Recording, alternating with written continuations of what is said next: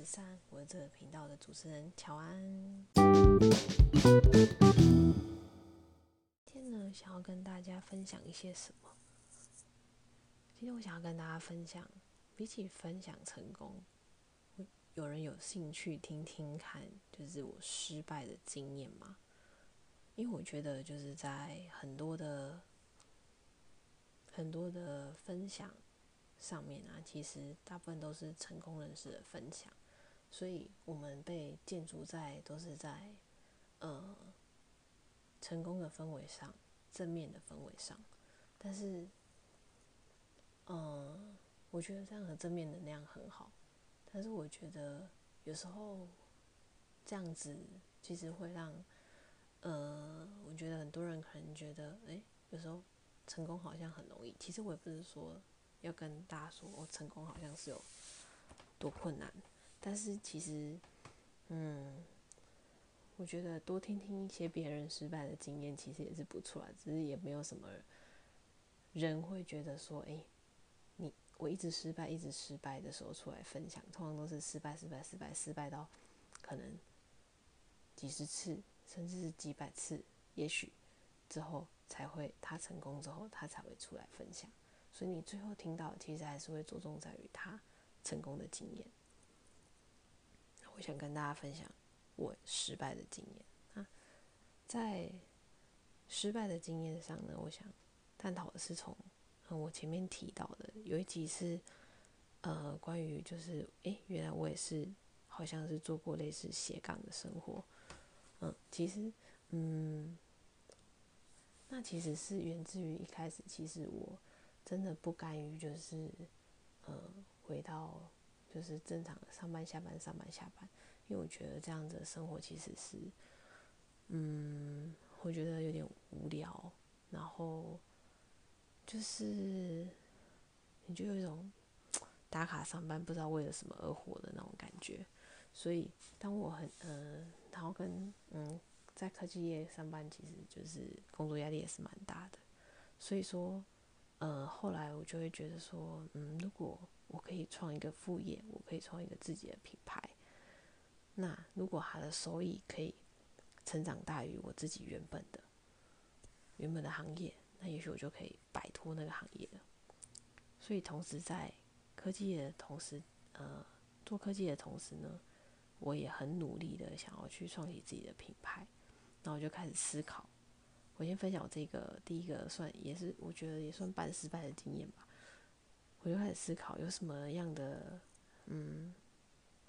工作是我可以在兼顾很晚很早上班很早很晚下班回家之后又可以做，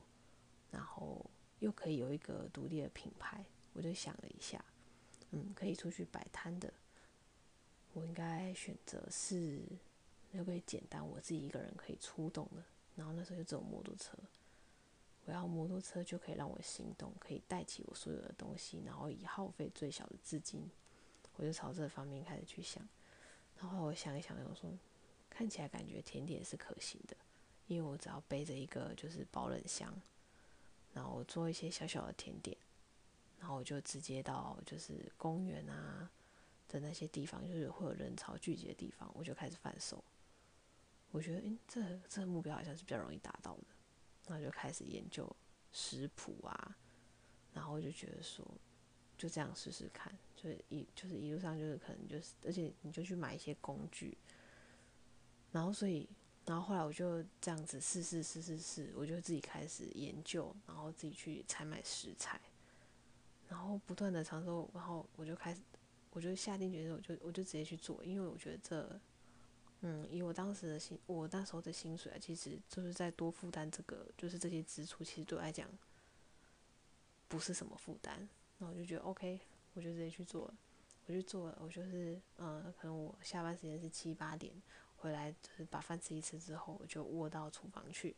然后开始开始实验我的甜点。然后呢，我就决定，嗯，那我假日的时间只要。因为我假日也是要值班的，那我如果假日没有上班的话，那我就去公园摆摊。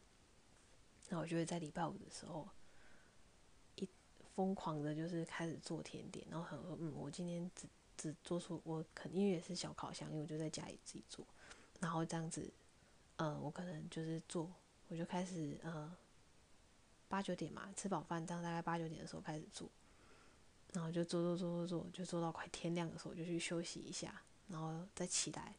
休息一下，到大概中午的左右的时候我就个就再起来，然后那时候就是六日了嘛，然后我就开始就是收拾诶。想说，嗯，今天摆摊应该需要哪一些东西，我就把东西收一收，然后我就去摆摊。一开始摆摊的时候，我想说，就是你就很莫名其妙，因为我就是拿了一个嗯保冷箱，然后我就打开，然后我就把甜点摆一个上来，那个就不能要了，因为因为设备就是非常的简陋。那我就想说，嗯，开始慢慢看，然后我就开始叫卖，我就管他的，反正卖出去，只要有人肯尝试。肯吃，那我就觉得那就是一个机会，就这样开始我的甜点之路。然后后来我就开始就是呃做粉丝专业，然后开始行销，嗯，然后也送一些给亲戚吃，然后亲戚其实也会在同事间帮你推销，然后进行广告。其实慢慢的在这一个行业，其实我做了一一年一年多，就这样兼顾，直到有一天因为。你一直这样，根本其实没有在休息，因为我本身的工作压力也是蛮重的，然后自己又硬要做这个，就是想要创立自己的品牌，然后就这样做了大概一年多，然后后来呢，因为有了，因为有了小朋友的关系，我也不可能就是一直这样不睡觉，所以就是在后来一年多，其实生意其实有慢慢的好转，然后我也。每个大概每个月会有固定的收入，然后后来就开始做网络的行销。那后来为什么会暂时把这些终止掉呢？是因为就是后来我就有有小朋友了。那有小朋友之后，我不可能又上班，然后又不睡觉，然后你又怀着孕，这是不可能，你不可不不可能会这样搞。所以你又想到说，小孩出生之后，你可能就要花时间照顾小孩，因为其实。做甜点这件事情其实是要花掉你很多的时间，那就开始思考说，嗯，那如果我要转型，我要往哪里去？我想说，嗯，我要能够兼顾着可以带小朋友，然后又要上班，然后我可能会请多多久的育婴假，我就去利用这些时间。然后我想说，嗯，这样有什么事情可以做？然后就突然想到，啊，我有一个在呃美国的学妹。我来跟他谈谈看，如果我们一起去做关于代购代购的部分的话，也许这样子就是我就可以兼顾小孩，因为我我可能就花时间变成在呃写文章上面，然后你就是去投你的商品，然后你去挑选你的货，然后你身上又有一些资金，嗯，那这样子就是只是你也是要耗时间，那你的时间不就是你不是一个专心待在厨房，你就是你可以边顾小孩边做。然后就是小孩睡觉的时候，你就可以包货。嗯，一开始我们就开始尝试，从慢慢的小，然后开始一直投投资金、投资金，然后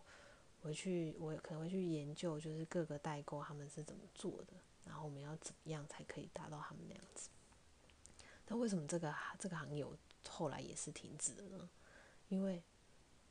后来随着小朋友慢慢的长大，对，没错，也是因为小孩。所以其实我所有的所做的一切啊，其实都是我希望可以呃 work and life balance，对，就是我希望就是生活跟工作是可以平衡，所以我一直很希望可以有一个副业可以去呃超越我原本工作的的的薪资水准，我是以这样子的立场，然后跟概念去去去做执行，可其实。我我觉得我在工作上表现可以，就是也没有很差，所以其实我在呃薪资的方面，就是每年都是都有获得不错的晋升，所以导致我自己想创的副业虽然有在进步，但是一直跟不上，但是我又舍不得放弃，放弃另外一另外一边，因为他这样就会断掉了我想要创业的那个资金来源，所以。第二个代购其实也是有慢慢也也是有经营起来，每个月就是也是会有一些固定的收入，然后但是后来呢，呃，也是大概经营了一年多，后来没有继续往下做，原因是因为小朋友长大了，小朋友大了一些，他需要你陪伴的时间更多。那以前代购在连线的时候，其实你要在呃凌晨的时候挑货，挑货的时候大概是三四点，因为你是你跟美国是会有时差的。